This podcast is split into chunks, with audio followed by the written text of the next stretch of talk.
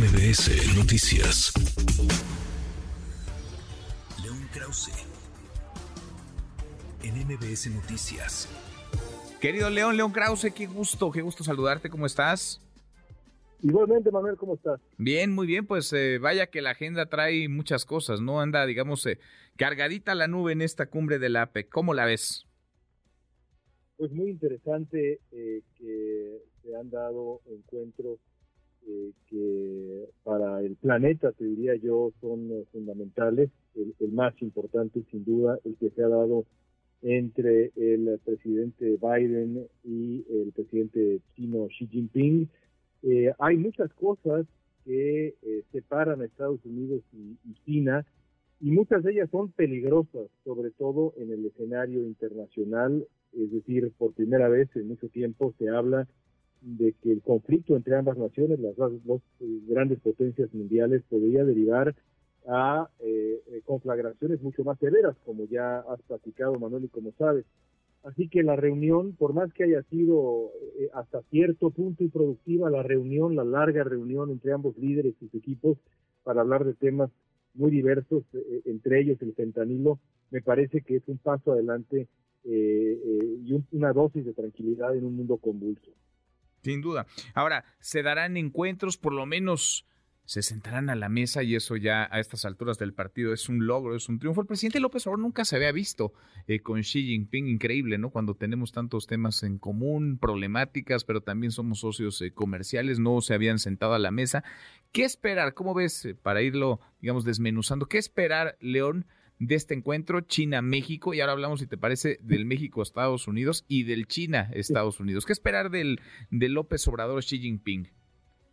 Bueno, pues es que comparten, comparten, eh, eh, ambos encuentros comparten un tema central.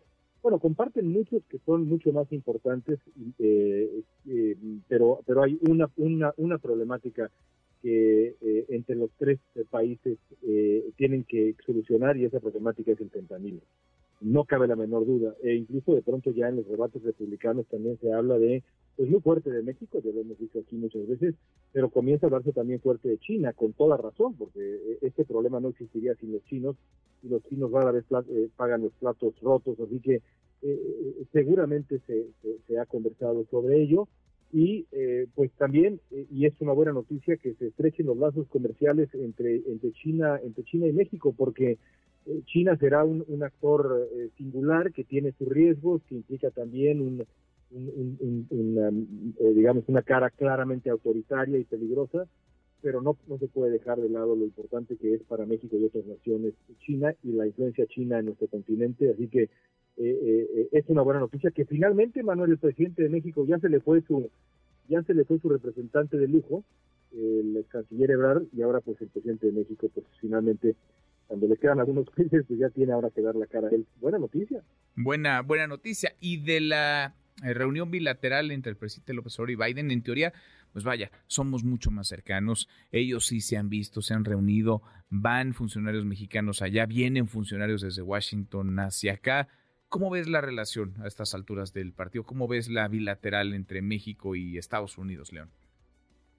pues tan eh, tan tensa como ha sido en los últimos eh, en los últimos años eh, tiene que estar coloreada esa esa reunión Manuel por la por la amenaza del trompismo que ya advirtió Donald Trump lo que va a hacer o lo que podría hacer hay que hablarlo así es, es la conjugación gracias a Dios todavía correcta del, del, de los verbos una segunda presidencia de Donald Trump en materia migratoria en materia de seguridad eh, regional y binacional. Así que eh, eso tiene que estar sobre la mesa, porque es lo que va a enfrentar el siguiente presidente de México, la siguiente presidenta de México, quien quiera que ella sea, va a enfrentar a un, o puede enfrentar a un gobierno muy complicado, y la alternativa es un gobierno encabezado por el hombre que se va a sentar frente a Andrés Manuel López Obrador.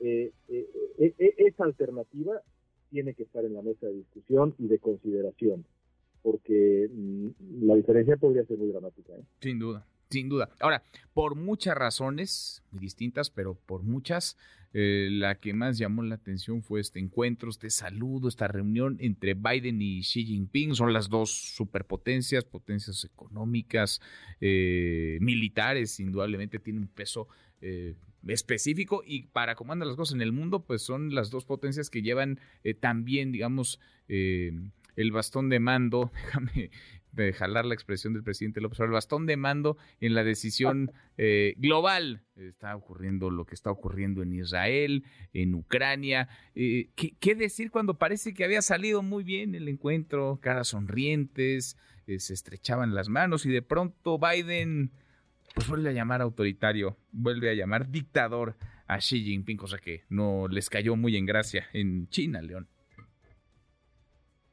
Pues sí, eh, Mira, Manuel, yo, yo a pesar de que habrá quien, quien, diga lo contrario, y eh, hay que estar, por supuesto, abierto a, la, interpretación de que, de que se cometen errores en, la, diplomacia internacional del más alto nivel, yo creo que no hay coincidencia.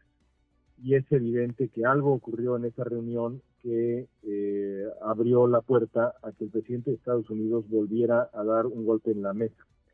Eh, lo que se sabe eh, o lo que sabemos, porque por supuesto en esas cosas lo que pasa adentro pues no sabe nunca, lo que sabemos es que eh, fue muy larga la reunión, fue tensa la reunión, se llegaron aparentemente a acuerdos en temas como el fentanilo y, un par más, fue digamos el principio del deshielo en una era en donde China y Estados Unidos, por eso comencé diciéndolo, están eh, muy distanciados, muy distanciados las grandes publicaciones internacionales. Tienes allá el Economist preguntándose en portada con el rostro de un soldado chino si es hora de comenzar a temer a China, no como potencia económica, sino como potencia militar.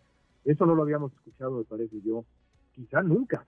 Así que el, el, proverbial horno no está para bollos y me parece que prefiero quedarme con el principio de un posible deshielo, eh, incluso con este matiz tan dramático que describes, a, la alternativa, porque la alternativa en un mundo como el actual sería terrible. Sería terrible y podría derivar en, conflictos de otra índole. Mejor no pensar en ello. Mejor, sí, mejor ni pensar en ello. Ojalá, oye, ojalá que se vuelvan a sentar a la mesa, que por lo menos eh, no choquen como han venido chocando. Nadie, nadie ganaría en un escenario así. Querido León, un abrazo. Déjame mandarte hoy un abrazo doble. Sé lo de tu salida de de Univisión, tu trabajo habla por ti, tu trabajo no de ahora, de hace muchos años, tu prestigio, tu talento, eh, tu inteligencia, así que te irá muy bien, estoy seguro, a donde vayas y en lo que sigas te irá siempre muy bien. Un abrazo con, con cariño, querido León.